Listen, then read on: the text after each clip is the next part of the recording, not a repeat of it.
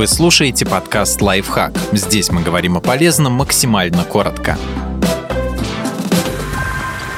Четыре признака адекватного руководителя, с которым приятно работать. Чек-лист для оценки вашего начальника он компетентен. Ситуации, когда на руководящую должность берут бесталанного зятя владельца компании, случаются, хотя и не так часто, как принято считать. Получать убытки мало кому хочется, так что совсем дилетантов приглашать опасно. Тем не менее, если руководитель недостаточно компетентен, сотрудникам приходится тяжеловато. Во-первых, им не к кому пойти в трудных ситуациях, ведь начальник не разбирается в деле лучше и потому вряд ли поможет. Во-вторых, много времени тратится на коммуникацию, особенно на объяснение руководства руководству, почему какие-то решения невозможно реализовать.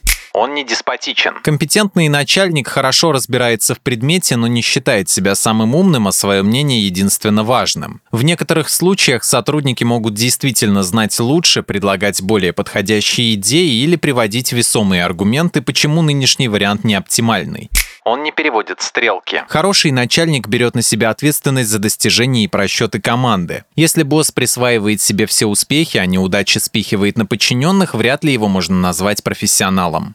Он внимателен к сотрудникам. Толковый руководитель воспринимает сотрудников в первую очередь как живых людей, о которых нужно заботиться. Например, разрешает экстренно уйти в отпуск, потому что у человека больше не осталось сил. Или предлагает временно переключиться на смежные задачи, если колесо рутины мешает работникам придумывать новые идеи.